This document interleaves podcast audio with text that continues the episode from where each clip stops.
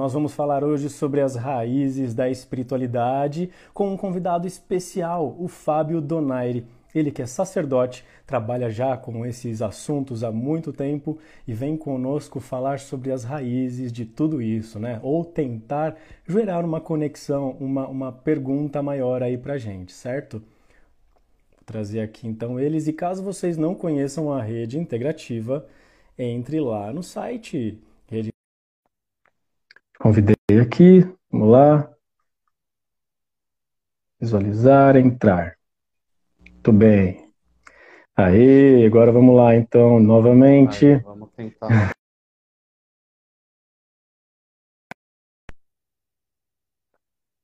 Não. Não caiu não, pelo amor de Deus. Volta, mas você travou, deu uma travadinha aí, deu um sustinho. Hum, que estranho, né? Mas vamos lá, estamos aqui ainda. Bom, pode-se dizer que a espiritualidade é isso que move a gente para a gente continuar fazendo a live e acreditar que, que, que é tudo isso vale a pena? Como é que que é? move a gente, faz a gente acreditar é a tecnologia. A gente precisa confiar que a tecnologia vai funcionar. É um exercício de fé, porque a gente não sabe. Né? A tecnologia é isso, não existe absolutamente nada que garanta que vai funcionar, mas a gente espera que funcione. Assim como também é a espiritualidade. É, a diferença é que a, a, a tecnologia é uma produção humana. né? A, a tecnologia é uma coisa que é criada pela gente. É, espiritualidade é o que produz o ser humano. Porque a espiritualidade é uma das nossas funções psíquicas. Né? Isso tá, é biológico, inclusive. Né? A gente pensa na espiritualidade como uma experiência transcendental, na verdade, não. Na verdade, é parte de um, de um processo de organização biológica da experiência humana, é, que é a nossa capacidade de, de produzir símbolos. né? Que não tem nada. pra- É, é maluco pensar isso, né? Mas você pode pensar que você pode ser espiritualista e ser completamente ateu. né?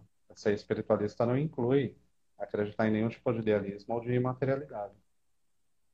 né? Ah, de- Desde que você entenda a espiritualidade como uma organização simbólica das experiências, essa organização simbólica pode ser biológica. Não, não é necessário que, se- que exista uma alma, por exemplo. Hum, então pode-se dizer que espiritualidade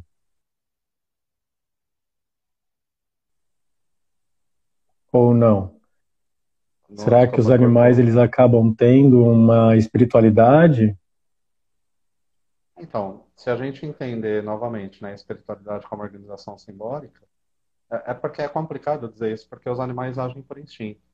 É diferente, né? É, a gente também tem instinto, é, mas age de uma maneira diferente, porque a gente tem uma dimensão de, de liberdade, de criação, que os animais não têm. Então, por exemplo, se você pegar uma abelha, ela não cria os movimentos que ela vai fazer para fazer colmeia.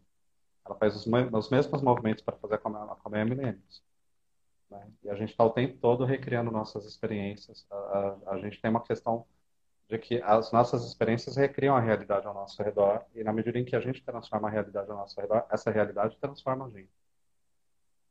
Então, se você pensar, por exemplo, no salto que a gente deu com a própria tecnologia, né? imaginar que hoje a gente está aqui ao vivo, eu estou usando um quadradinho, um retângulo de plástico praticamente, né?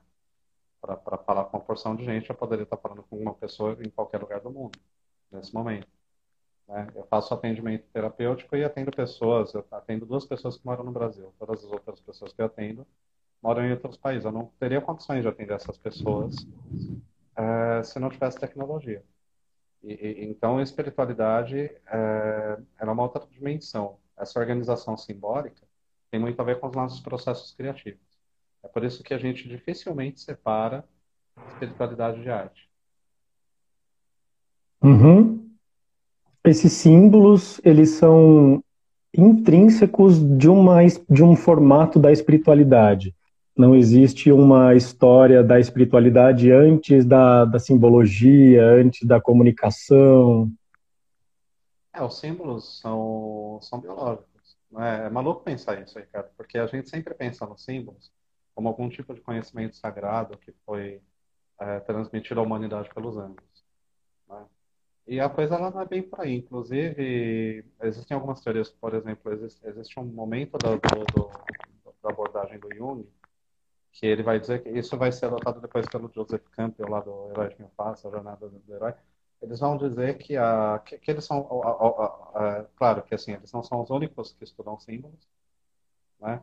Mas eles são é, figuras muito importantes no estudo dos símbolos. E o Jung vai dizer que esses símbolos, símbolos que a gente cria são representações de funções biológicas. Então, por que, que você cria símbolos, por exemplo, de, de deuses devoradores? Porque você tem a capacidade de devorar e de transformar os alimentos dentro de você. Na verdade, tudo aquilo que entra em você, você não sabe para onde foi. A partir do momento que você botou na boca, né, você come um pedaço de sangue, a maçã entra em você, ela foi para o submundo. Ela foi para uma área que você não tem acesso.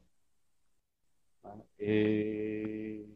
Então, a gente precisa tirar um pouco essa visão que o símbolo seja uma coisa muito cósmica, muito transcendente, transmitida de alma para alma porque isso, é, de certa forma, é um atraso. Né? A gente está preso numa perspectiva religiosa ainda é do século XII, do século XI. Né? A gente pensa no retrocesso político, mas espiritualmente a gente vive um retrocesso muito grande. Né? A gente precisa dar, um salto e começar a entender um pouco, digamos assim, uma espiritualidade um pouco mais materialista, um pouco menos viajandona. É, porque se for perguntar para qualquer pessoa que pode assistir esse vídeo, provavelmente ela vai falar que a espiritualidade nasceu de Jesus, né? nasceu do cristianismo. Quais são os buracos dessa crença? Então, se a gente for pensar na história da religião, se a gente for pensar na história das maneiras com que o ser humano encontrou para sistematizar esses símbolos, é, a mais antiga está na África, está em África, sem dúvida. Né? A gente pensa muito até há pouco tempo atrás, a Europa falava muito da Índia, né? até Blavatsky, a teosofia, e até alguns antropólogos, né? a história de uma língua indo-europeia. Então, se acreditou por muito tempo que os textos sagrados das religiões, os mais antigos que a gente tinha, é, são os textos da Índia, né? Porque a gente é, é o mito de origem, né? A gente fala, por exemplo, lá, tem texto védico que uma vez eu ouvi um professor de sânscrito dizendo que alguns textos védicos têm 20 mil anos. Né? Só que você não tem evidência disso. Você não, não acha na Índia um pedaço de papel, alguma coisa que você vai fazer um teste, constate que aquilo tenha mais de 4 ou 5 mil anos. Né? Ou, ou mesmo uma peça metálica. Se você for se, se basear em evidências históricas mais concretas, em estudos um pouco mais acurados, de fato, as inscrições mais antigas que a gente tem que remetem a algum tipo de espiritualidade estão na África, estão na região do sul da África. Então, é, o povo de língua banto, o povo de, de Angola, é, provavelmente Angola, aquela região, não só a região onde surge a humanidade, né, onde surgem os primeiros seres humanos, mas onde, onde surgem também as diversas formas que a gente tem de tentar organizar essas experiências, inclusive numa dimensão espiritual. É engraçado isso porque assim, isso vai dessa região do sul da África, isso vai para o Egito. Né? Daí que surgem os deuses do Egito, que, que, que, que nessa região não eram exatamente deuses, né? eram conceitos é, cósmicos. E é muito provável hoje a gente trabalha com uma teoria que acho que até na antropologia é um pouco mais aceita, é, de que talvez é isso, inclusive, que tenha ido para a Índia. Então, se a gente fosse pensar num berço histórico da espiritualidade da humanidade, é sem dúvida o Sul da África. E aí a gente tem uma outra coisa que é engraçada, né, que eu, eu acho muito engraçada, que assim, é... exatamente os, os, negros que foram sequestrados e trazidos de Angola para o Brasil, é... esses povos negros eram os detentores do conhecimento mais antigo da humanidade. Esse foi o primeiro contingente de pessoas sequestradas e, e torturadas e trazidas à força para o Brasil. É, isso na África praticamente desapareceu. Né? Os, os, grandes detentores daquelas religiosidades, que não dá nem para chamar aquilo de religião. Né? A gente precisa lembrar que religião é um conceito europeu do século XVII. A, Europa cria a ideia de religião para tentar colocar um tipo de conhecimento separado das outras experiências humanas.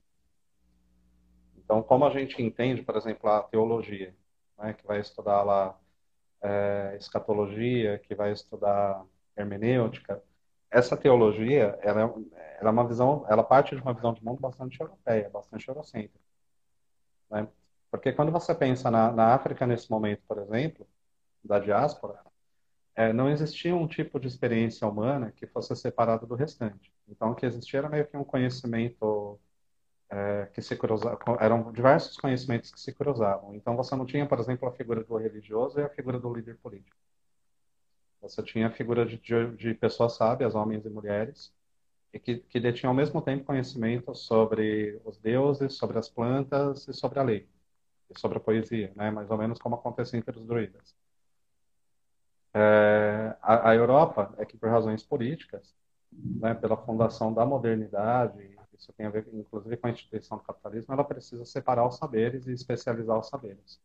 E a primeira separação foi essa.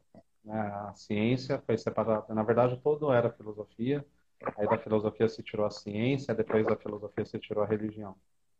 Então, se você pensar nos religiosos antes do século XVII, é, dentro da própria igreja, o que, que você tem ali? A patrística, a escolástica. Então, você tem é, pensadores religiosos que eram ao mesmo tempo filósofos. Santo Agostinho, São Tomás de Aquino.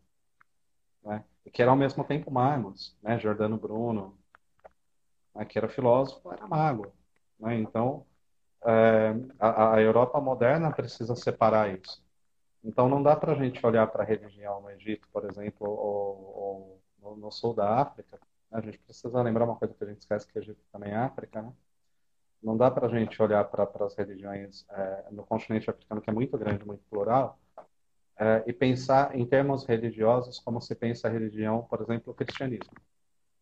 O cristianismo, enquanto fenômeno religioso europeu medieval que vai se desenvolver da Idade Média, ele ganha contornos muito específicos do pensamento europeu. Embora Cristo não fosse europeu, mas o cristianismo é europeu. Né?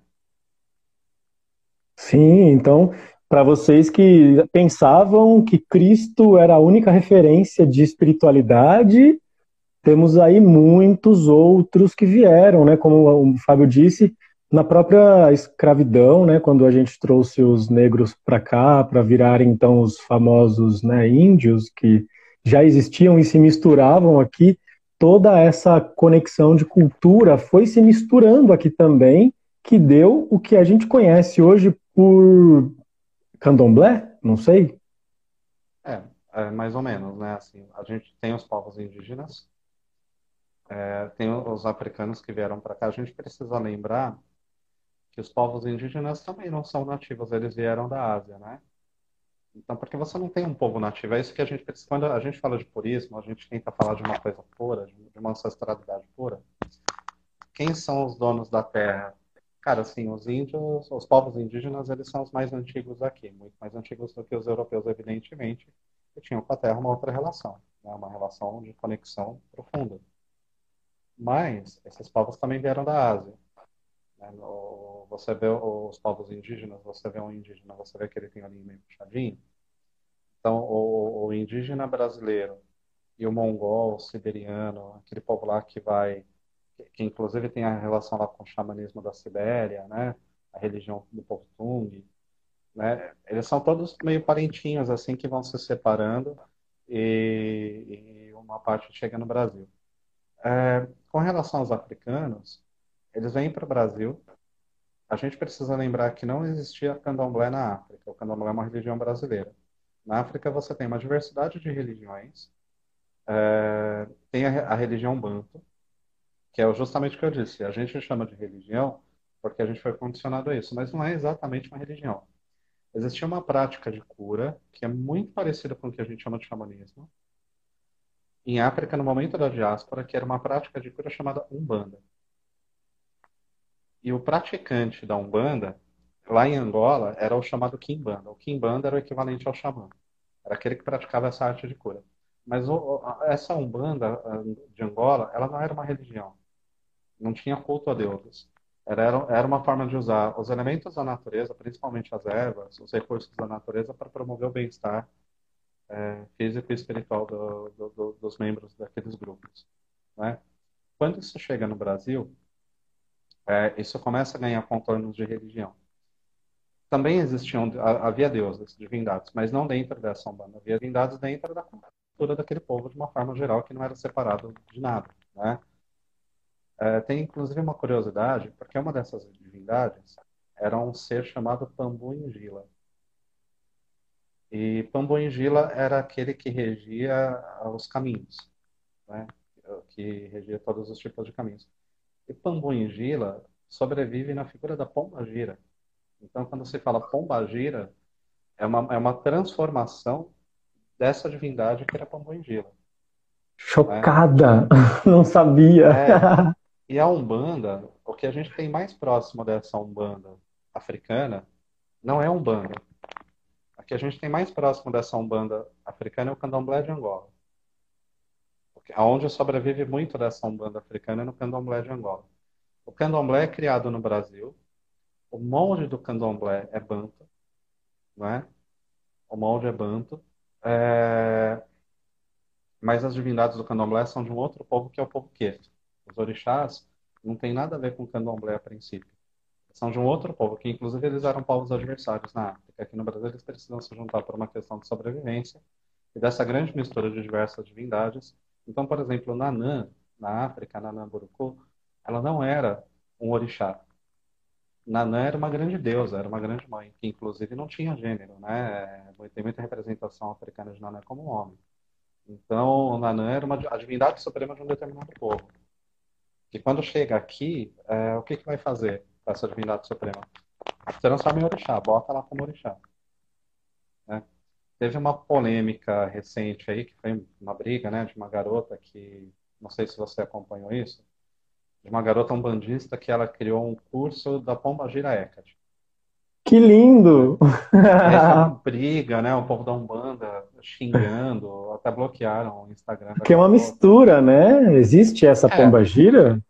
Não, então, é assim, é... é esse tipo de análise é muito complicada, isso é muito polêmico, porque o que que acontece? A pombageira não existe, entende? A pombageira é o pambuingila, que era um inquice lá de Angola, que foi transformado na pombageira. Não é? Então, então assim, a, a pombageira não existe. A pombageira é uma transformação já de uma divindade, que ela vai passando por uma série de transformações até virar a pombageira. Mas essa, é essa divindade original tem alguma coisa a ver com a pombagira em questão energética e semântica e teológica? Então, é, pode ter a ver. Porque o que, que acontece? A imagem da pombagira, assim, primeira coisa, vamos falar da Umbanda a Umbanda sofre uma, uma influência das religiões gregas e romanas muito maior do que a gente imagina. Então, eu até fiz um post, acabei apagando, porque assim, o que vira polêmica eu apago. Estou correndo muito de rede social. Então, é... o culto a Exu dentro da Umbanda, não estou falando do candomblé, o culto a Exu dentro da Umbanda, a ideia que você tem de Exu, do tridente, é, na verdade, é uma apropriação dos cultos de Hermes de Asclépio, né, do Hermes grego e do Asclépio romano. Então, poucas pessoas sabem, mas o tridente de Exu não é um tridente. Aquilo é o caudoceu de Hermes, por isso que ele tem três hastes. Porque são as duas serpentes e a haste central do caudoceu. O que que acontece? Esses cultos a Hermes e Asclépios, eles foram para Portugal. E eles se misturaram com as religiões populares de Portugal o hábito de que a ideia de que se tinha uma divindade, que você precisava ir à meia-noite numa encruzilhada, matar um galo preto e oferecer essa divindade, é o ritual que se fazia as clepes em Roma. Só que como o, o, cristianismo tem uma habilidade imensa de transformar todos os deuses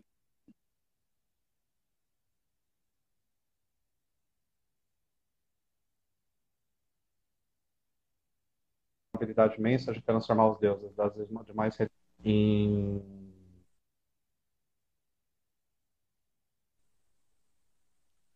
é, demônios. Então, eles transformaram esse ritual Asclepios em, em uma coisa meio demoníaca. Né? Então, tem aquela, aquela magia popular, aquela magia popular demonizada de Portugal, que vem para nós através dos grimórios, que é até uma coisa meio caricatural, aquela coisa de São Cipriano, da bruxa de Évora. Né? São Cipriano não era português, mas na, na, na época do Brasil Colônia, esse tipo de magia popular era muito comum. Isso vem com os portugueses para o Brasil. Né? O catolicismo popular português é muito mandingueiro. né? E Simpatias mistura, e esse monte de é... coisa de benzedeira, né? A gente fala que sim, não tem muita relação, mas ó, tem sim, viu? Tem, a benzedeira é portuguesa. Inclusive, inclusive, assim, se você começar a estudar, se você começar a fazer um estudo mais, digamos, antropológico, você vai pelo caminho da antropologia, você vai chegar da benzedeira muito rápido na bruxa celta. Exatamente. Você chega muito rápido. Por exemplo, o Saci, né? Eu tenho aquela briga do Saci, do dia do Saci. Ah, é dia do Saci ou é Halloween? Cara, é que o Saci é uma releitura do trasgo português. E o trasgo português é um elemental que é uma releitura de um, de um, de um celta. Então, se você for pensar o Saci, ele, ele tem origem celta também, tem o DNA celta ali. Então, são brigas de quem tem pouco conhecimento histórico. Né? E eu não concordo que deva misturar Pombagira com Hecate por uma razão. Porque Hecate tem uma coisa mais europeia, embora eu goste muito, né? Eu, eu sou devoto de Hecate. Mas, assim, Hecate tem uma coisa europeia e a gente tem uma inclinação muito grande para o apagamento das religiões africanas, o embranquecimento das divindades africanas. É, então, assim, é muito comum, por exemplo, eu cresci em terreiro que se pedia para pintar preto velho de branco. Porque o branco é mais evoluído. Então, pintava a imagem do preto velho de branco. Né? Eu lembro que eu, eu ia num terreiro que o preto velho era loiro, para, para parecer o David Bowie. Assim. Era loiro, tinha olho azul. E... Então, quando a gente começa a misturar muito as religiões de matriz africana com elementos europeus, a gente tende a sobrepor os elementos europeus aos elementos africanos valorizar mais os elementos europeus. Né? Se você for parar para pensar na Wicca, por exemplo, a Wicca tem muitas práticas, principalmente no Brasil, muitas práticas que vêm da Umbanda. Mas parece que quando você pratica Umbanda, aos olhos das pessoas de uma forma geral, você é, digamos, inferior, que é o racismo, né? É o racismo que está internalizado ali. Você pratica um tipo de magia inferior a quem pratica a Wicca. O que é uma tremenda burrice, né? Porque a, a, eu morei um tempo na Inglaterra e o que as pessoas mais queriam saber, eu conheci muita gente que era praticante da feitiçaria tradicional, da bruxaria tradicional inglesa. É, e o que eles mais queriam saber era de um bando de candomblé, de Emanjá, né? Dar uma imagem de Emanjá, essa Emanjá que a gente compra em qualquer lugar aqui. Lá as pessoas ficavam emocionadas, porque para eles eles tinham a visão de que era uma coisa superior, assim, era uma coisa de uma dimensão muito maior para eles. Então é uma tremenda burrice, né? A gente tem um, um desfalque cultural e intelectual nesse sentido muito grande eu sou um caso, eu cresci na Umbanda, é, frequento o terreiro literalmente desde que eu nasci, me tornei sacerdote de Umbanda. Me afastei da Umbanda por preconceito, porque eu achava que era uma coisa inferior, achava que era uma coisa que não me oferecia suficientemente respostas para as minhas indagações espirituais. E, e, acabei me aproximando dessa magia mais europeia. Não é? É, estudei também, pratiquei e aí eu retornei a Umbanda porque eu descobri que essa magia europeia não me dava resposta. Né? A resposta prática, estou né? me sentindo mal espiritualmente, o que, que eu faço? Estou né? sentindo que eu estou carregado, que banho que eu tomo. Quem vai tirar isso é Umbanda. Entende? A, a solução mágica prática para resolver os problemas do cotidiano de forma eficiente e sem muita parafernália, quem te oferece é a Umbanda. Sim, então, sim. É, a espiritualidade brasileira ela tem, tem uma raiz africana, a gente precisa reconhecer isso. Mesmo quem Com não certeza. gosta, mesmo quem não gosta de Umbanda, do Candomblé, a gente tem uma dívida histórica e espiritual com a África que é, a gente não tem como pagar. Mas a gente tem um povo, Fábio, que é um povo bem antigo, assim, que a gente fala, né? Suméria, aqueles pessoais mais do centro do planeta. Qual era essa origem, então, de fato, da primeira civilização? A gente tem como saber? Olha, assim, a gente tem algumas teorias, né? É... Mas se você for pensar, a maioria desses povos semíticos, né? A gente fala muito do, também, assim, uma outra teoria bastante aceita é aquela que coloca aquela região do Irã como a região mais antiga do planeta. A Índia, como a religião mais antiga do planeta, ela só se torna é, um discurso muito presente na cultura europeia. O europeu precisa se, se legitimar, se validar usando a Índia, inclusive distorcendo muita coisa que vem da Índia. É, esses povos mais antigos, sem dúvida, a gente também tem uma dívida muito grande, inclusive por conta de coisas que eles desenvolveram, por exemplo, a escrita. Né? É, esse, esses aqui você se refere né, aos sumérios, os povos da, da, Babilônia. E também pela herança que eles deixam com o cristianismo, porque mu muitas ideias do cristianismo são, são releituras desses povos. Né? A gente tem uma dívida imensa. Mas no caso específico do Brasil, quando a gente pensa na formação da espiritualidade e do povo brasileiro, a nossa dívida com a África é, é impagável. Sem dúvida é a maior que a gente tem. Alguém perguntou qual que é a diferença entre a Umbanda e o Candomblé. É... Então, a diferença é que, assim, a Umbanda foi criada no Brasil e o Candomblé foi criado no Brasil.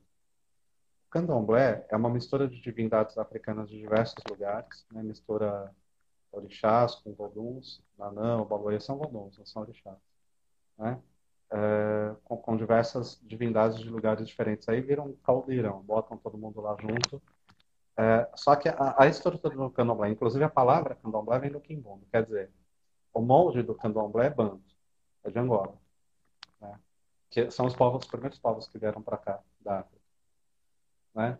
É, o candomblé se pretende ser mais africano. Ele se pretende ter mais traços, mais elementos africanos. A Umbanda, a gente tem o mito da criação da Umbanda, que é o mito do Zélio de Moraes, de um centro espírita em Niterói, é, e que ele teria recebido o caboclo das sete encruzilhadas. Gente, quando eu era pequeno, eu cresci num terreiro. Quando eu tinha 16 anos, eu tinha muito problema com isso, porque não, não tinha li, muito livro, não tinha muita informação. Né? A pedagogia do terreiro era a pedagogia do tá vendo fazer, vai lá e faz igual. E aí a gente aprendia, assim a gente aprendia. Isso me deixava muito inquieto. Eu ficava muito puto, porque eu perguntava as coisas e os meus pais de santo minhas mães de santo não sabiam responder. E ficavam bravos, porque não, não se podia perguntar. Né? Eu, eu criticava isso, hoje eu entendo isso. Né? Eu entendo muito a, a, a, maneira com que eles conduzem as coisas. A gente precisa amadurecer muito para ver que eles estavam certos. Aí, é... Eu fui para o Rio. Eu juntei um dinheiro e fui o Rio. Eu falei, eu vou conhecer essa história desse Zé. Eu preciso conhecer o terreiro desse Zé e, se possível, conhecer o Zé. O Zé eu tinha morrido, eu não sabia. Né? É... Mas quando eu cheguei no Rio foi uma tremenda frustração, porque eu descobri que, a, por exemplo, a Federação Espírita, onde acontece a história do Zé, uma parte da história do Zé, não, não, nunca existiu. Então aquilo é um mito é um mito fundador que criaram para legitimar um tipo de umbanda mais branca. Porque quem era o Zélio? O Zélio existiu, mas o Zélio era um homem branco de classe média, bastante conectado aos militares, inclusive na época da ditadura, é... e que se beneficiou desse contato que ele tinha com os militares no Rio para divulgar a umbanda que ele praticava. Só que você tem ao mesmo tempo ali é... as pessoas dos morros, os negros dos morros, os cariocas, as comunidades, praticamos numa umbanda que era chamada pejorativamente de macumba, porque era uma umbanda que não negava a sexualidade, era uma umbanda que não negava os corpos nus, né? Então ela, ela era vista como, como algo do mal, como algo inferior, como baixo espiritismo, e era macumba, chamavam de macumba, é... e ela foi bastante massacrada. Né? A umbanda que sobreviveu é essa umbanda branca, essa umbanda do Zélio, essa umbanda loira de olho azul. Né? É... E a Umbanda, ela, ela, mistura mais elementos. Né? Uma coisa que, assim, no altar de Umbanda, você não, não precisa deixar de pôr nada ali. Né? É, não descaracteriza a Umbanda, por exemplo, você cultuar na Umbanda Buda. Né? O que é diferente no Candomblé. Mas assim também, gente, é... a gente tem que tomar cuidado também com o mito do purismo. Né? Achar que exista um candomblé por uma umbanda pura, ou uma coisa mais original, uma coisa mais primitiva, uma coisa mais antiga, isso é falso também. Né? Toda religião, absolutamente toda religião é feita da mistura de religiões anteriores. Toda religião acontece porque um povo invadiu outro povo e matou gente. Então você junta as pessoas que sobreviveram da religião do povo que foi massacrado com a, no, com a nova religião que está sendo imposta àquele povo. E aí dessa mistura é que esses deuses se comunicam e, e nasce uma nova religião. Inclusive o cristianismo nasceu assim. Né? Interessante é, isso. Para que o cristianismo nascesse, foi necessário que os cristãos, em determinado momento, invertessem os papéis, porque no começo eles são massacrados pelos romanos. Né?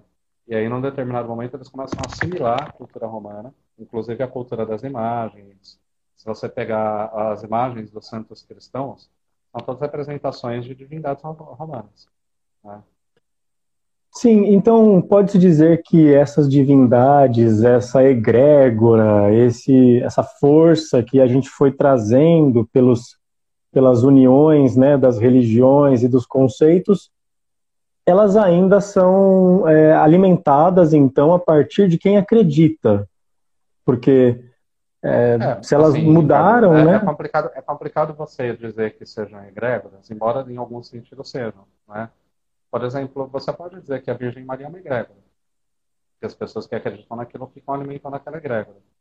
Mas, ao mesmo tempo, é, todo tipo de divindade é uma representação simbólica de um aspecto psíquico do próprio ser humano. A gente não pode esquecer que quando a gente pega um panteão de deuses, por exemplo, você pega os deuses gregos ou os deuses romanos, o que você tem ali, na diversidade desses deuses e do que eles representam, você tem uma tentativa de mapear aspectos da alma de cada ser humano, da própria humanidade.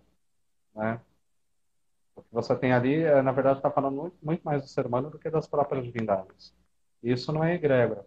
A gente precisa, em alguns momentos, entender que a religião também é um mapa simbólico de acesso às nossas camadas mais profundas. Claro, com certeza. Até por isso tem aquela dúvida, né, se a pessoa é médium ou se ela é esquizofrênica. Então fica tipo esse viés, é, isso é né? é fácil de você resolver, né? A questão da mediunidade da esquizofrenia é uma coisa fácil, porque assim, a diferença entre mediunidade e esquizofrenia é que a mediunidade é controlável ou se torna controlável. A esquizofrenia não. O que controla a esquizofrenia é a medicação. Né? Agora, a mediunidade não. A educação mediúnica controla a mediunidade. Então, se a pessoa fica recebendo entidade em qualquer lugar, de qualquer forma, bebe e recebe, ela pode ser esquizofrênica. É muito provável que seja. Né? A pessoa que é médium, de fato, que tem mediunidade, é, com o tempo, com o passar do tempo, com o amadurecimento, ela começa a ter controle dessas faculdades mediúnicas e ela não manifesta qualquer coisa a qualquer momento. Então, o fator que vai diferenciar a mediunidade de esquizofrenia é o poder de controle que a gente pode desenvolver sobre, esses, sobre as nossas, digamos, capacidades. E, e, esse processo de espiritualidade, na maioria das vezes, ele é utilizado como um refúgio, né? Como você estava dizendo lá, o candomblé, que ele é muito mais, ele aceita Tipo, diversas pessoas diferentes, né? Sexualidade, acolhe. E normalmente são essas pessoas que são acolhidas por essas religiões mais estigmatizadas, né? Será que não podemos dizer, então, que a religião é sim um refúgio e devemos continuar usando ela dessa forma? É, se você for pensar na Umbanda, por exemplo, quem são os mestres espirituais na Umbanda? Quem são os mentores espirituais na Umbanda? Justamente aqueles que não são euro-americanos. Né? Você uhum. tem o caboclo, que é uma representação dos povos indígenas, você tem o preto velho, que é uma representação dos povos africanos. E além de ser uma representação dos povos africanos, é uma, uma, é, também está falando ali dos velhos, né? do, do, do povo que também é, é, discriminado, também marginalizado. Né? Você tem é, o malandro carioca, você tem, é, assim, praticamente todos os povos que de alguma forma foram vítima de preconceito entram na Umbanda pela porta da frente, entram como mestres espirituais. Né? Isso provoca um incômodo muito grande. E aí o que, que as pessoas ficam tentando fazer para curar isso, para resolver isso? Ah, vamos botar a bruxa europeia, porque a bruxa, a bruxa europeia, até assim, isso é complicado. Eu estou falando de uma forma muito rasa, mas assim, lá atrás na Umbanda, no comecinho da Umbanda, o personagem bruxa europeia, mas não é bruxa europeia Wicca, a bruxa europeia que veio com o catolicismo popular português. A bruxa europeia que tem lá, tem lá em Floripa, na Lagoa da Conceição. Aquela bruxa que é mulher benzedeira, que tem conhecimento de erva, que sabe curar quebranto, não tem nada a ver com a Wicca. A Wicca é uma religião que foi criada nos anos 50 na Inglaterra pelo Gerald Gardner. É uma outra coisa. Então, se você pensar nessa bruxa europeia antes da Idade Média mesmo, é... ela está presente na Umbanda, ela estava presente na Umbanda. Agora, assim, é... a Wicca tem um glamour porque ela é inglesa, ela tem charme inglês, sabe? The Charming Man, The Smith, né? A Wicca tem aquela coisa inglesa, ou americana, né? É, então, tentar botar isso na Umbanda é uma tentativa de, no imaginário das pessoas que fazem isso, tornar a Umbanda uma, um pouco mais sofisticada. E é uma burrice tremenda, aquilo que eu falei, porque Gerald Gardner cria o Wicca com elementos muito parcos que ele tem de tradições espirituais anteriores. Né? Sem dúvida, se você pega o Gerald, se ele tivesse vindo para o Brasil, ele teria ficado absolutamente fascinado com as, com as grandes mulheres do candomblé, que tinham, indubitavelmente, um poder espiritual e um poder de organização psíquica humana imensamente maior do que o poder que ele tinha. Né? Então, a gente, a gente precisa redescobrir o Brasil. Né? A gente precisa é, mergulhar novamente no Brasil, porque a gente está sendo bombardeado de muitas formas. Inclusive, o próprio candomblé é bombardeado de muitas formas. Né? Agora você tem, por exemplo, o povo de Ifá, do culto de Ifá, que se julgam superiores às pessoas do candomblé e, e ficam tentando, embora não, não falem isso, né? o discurso deles não é esse. O discurso deles é um discurso de tolerância, mas eu não quero ser tolerado. Porque sabe o que, que a gente tolera? A gente tolera problema, a gente tolera é, a diversidade. Eu quero ser aceito, eu não quero ser tolerado. Eu não gosto da palavra tolerância. Eu acho horrível a ideia de tolerância. É, eu quero, eu quero fazer parte, eu quero sentar igual na mesa e comer com todo mundo. Eu não quero ser aquele esquisitinho que as pessoas toleram em nome da bondade que elas carregam no coração. Eu quero que elas enfiem essa bondade onde elas quiserem. Eu não estou aqui para ser tolerado, estou aqui para ser aceito. Né?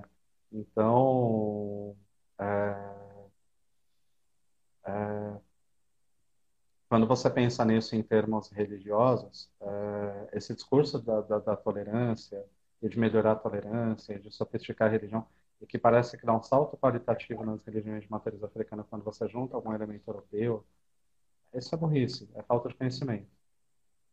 Né? Mas é, a gente tem uma pegada toda aí, desculpa te cortar, mas a gente tem uma pegada toda política também, né? As religiões elas estão Sim. envolvidas na política. O que, que você diz sobre isso? É positivo? O que, que é? É, a política, assim como a dimensão, assim como a organização simbólica, gente, eu estou colocando óculos olhando porque eu tenho entendimento daqui a pouco, né? Nossa live vai até às quatro, quatro horas, eu faço atendimento, a gente tem mais dez minutos.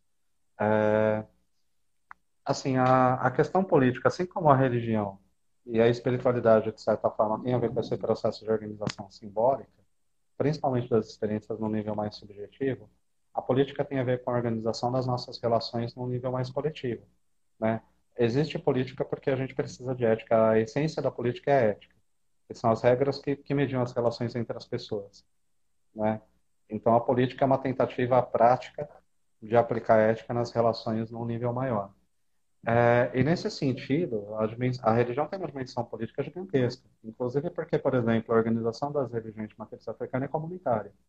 Então, você não tem como pensar uma religião de matriz africana sem pensar em termos de comunidade, né? sem pensar em regras. Né? Então, então, não tem também como separar a religião de política. Eu não estou falando da política partidária, né? Eu também não sou contra a política partidária, não, gente. É, mas é, eu estou falando que entender a, dimensão política da religião é fundamental para entender, inclusive, a religião e a própria espiritualidade. Porque, por exemplo, quando você fala, eu sou universalista, o que, que é ser universalista? Ser universalista é ser europeu. Né? Porque o que, que é universalismo? Universalismo é você pegar uma série de, de é, modelos, moldes espirituais vindo da Europa dizer que eles são o mapa básico, a base de toda a espiritualidade praticada no mundo. E a ideia de universalismo apaga as diferenças individuais. Então, se eu tento colocar tudo dentro de uma perspectiva universalista, eu deixo de notar as nuances que existem, por exemplo, entre o panteão de deuses africanos e o panteão de deuses gregos. Entende? Eles são diferentes, não, não são a mesma coisa. Então, não dá para ser universalista, não dá para botar todo mundo no mesmo balaio e dizer que todo mundo é manifestação dos mesmos arquétipos. É porque quando você, se você vai por esse caminho de que os diferentes panteões são diferentes representações dos mesmos princípios, você vai chegar no modelo básico desses princípios que fatalmente vai cair em alguma coisa na Europa. É, ninguém vai pensar, por exemplo, ah, então o modelo básico pode ser o modelo do candomblé, e aí eu vou tentar entender toda a parte do candomblé. Não, as pessoas não vão fazer isso. Normalmente o modelo básico vai ser o grego, né, que é, por exemplo, o que acontece na psicologia junguiana. Você vê os, os analistas junguianos, é, por exemplo, Freud, por que, que o Freud vai pegar o mito do Édipo para tentar desenhar é, uma experiência psíquica, uma de desenvolvimento psicossexual de, de toda a humanidade? Porque ele está pegando um modelo europeu, entende? Ele está pegando uma coisa que vem da Europa, uma perspectiva dele, Sim. alemão, um judeu daquele momento histórico dele. É, isso, isso implica no apagamento. A ideia de universalismo é extremamente cruel, porque ela, ela, ela te conduz a um apagamento das diferentes das expressões singulares de cada povo. Né?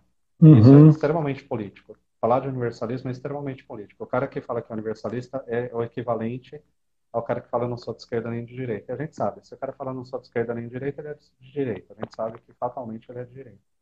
Né? Porque quem tem essa, essa tendência não assimilada é a direita. Né? É, pelo menos um discurso. Né? Então, é, a gente precisa resgatar também essa dimensão política para conseguir entender essas religiões num nível mais profundo. Muito bem, muito bem.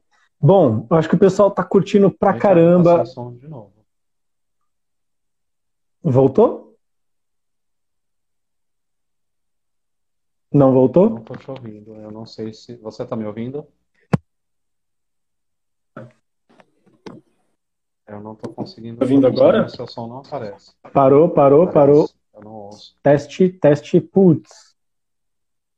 Eu acho que a conexão deve estar tá ruim aí. Não, é porque deu um Bom, bug. A gente tem só mais cinco minutos. Eu não vou. A gente vai, sim, vai fazer um encerramento por linguagem de sinal. Ó. É... A Glória queridíssima, minha amiga querida amada, perguntou aqui se é um bando é o xamanismo brasileiro. Glória, é, eu vou finalizar respondendo a sua pergunta. Mas sendo polêmico, né? Continuar nas polêmicas aqui. Não é, Glória. Sabe o que acontece? O xamanismo é uma religião com divindades específicas praticada pelo povo Tung na Sibéria. É... Aí um mitólogo, o Mircea Eliade, um mitólogo romano, romeno, romano, um mitólogo romeno, Mircea Eliade, escreveu um livro que eu tenho aqui, que é um livro que chama Xamanismo. E ele tentou usar a palavra xamanismo para se referir a todas as práticas nativas. Né? Ele tentou usar a palavra xamanismo para falar de qualquer tipo de prática nativa. Você está vendo como o europeu tem essa tendência a pegar o modelo dele e, e, e, colocar como padrão, como referencial para entender todos os outros saberes? Né? Ele fez isso com a ideia de xamanismo. Então, por exemplo, é impossível você falar que um pajé pratica xamanismo, porque ele nem conhece e ele nem está interessado em conhecer os deuses que são cultuados na Sibéria. Né? Então, usar a palavra xamanismo para se referir a qualquer prática nativa é um erro conceitual.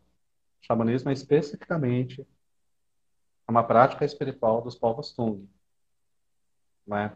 E quem vai popularizar o xamanismo é o Michael Harner, que faleceu há pouco tempo, que é maravilhoso, né? um antropólogo norte-americano Michael Harner, é, que escreveu um livro que chama O Caminho do Xamã. Esse livro ficou muito popular nos anos 80, vendeu que nem água. E é o livro que todo mundo que você conhece hoje que pratica xamanismo estudou, devorou e, e praticou exaustivamente é, para depois dizer que era xamã. Mas o xamanismo que as pessoas usam hoje, quando dizem que são xamãs, é o xamanismo do Michael Harner. Né? Até porque a gente não tem estrutura física para praticar o xamanismo siberiano. Lá eles são é, é, enterrados. Eles precisam nadar no Lago Baikal, que é um lago que é, a temperatura da água é, é, é, muito baixa, eles quase congelam.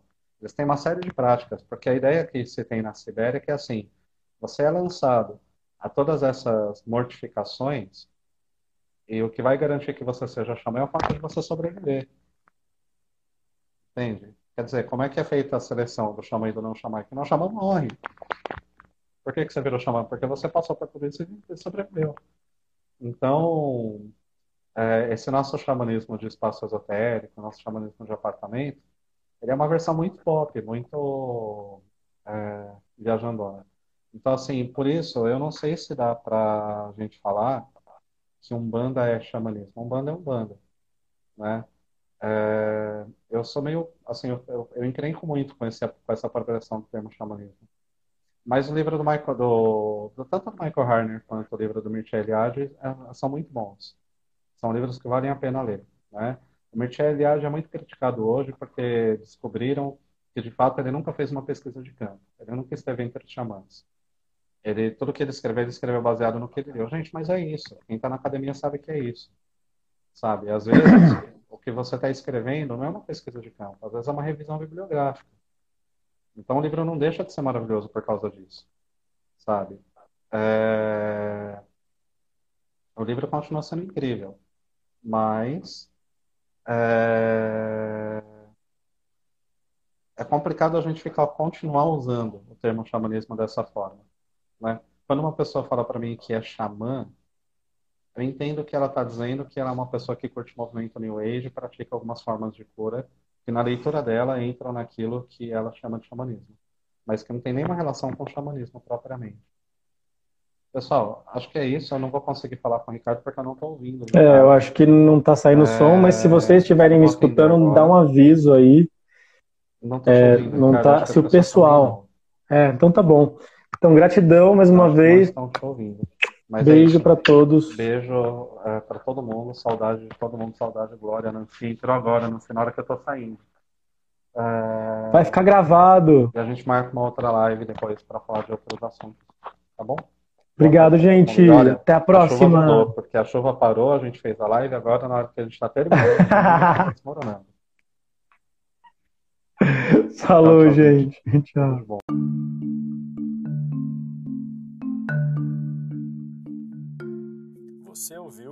Podcast Escuta Ativa. Autoconhecimento com uma dose de entretenimento terapêutico. Esteja agora saudável, viabilizando uma consciência empoderada, responsável e equilibrada.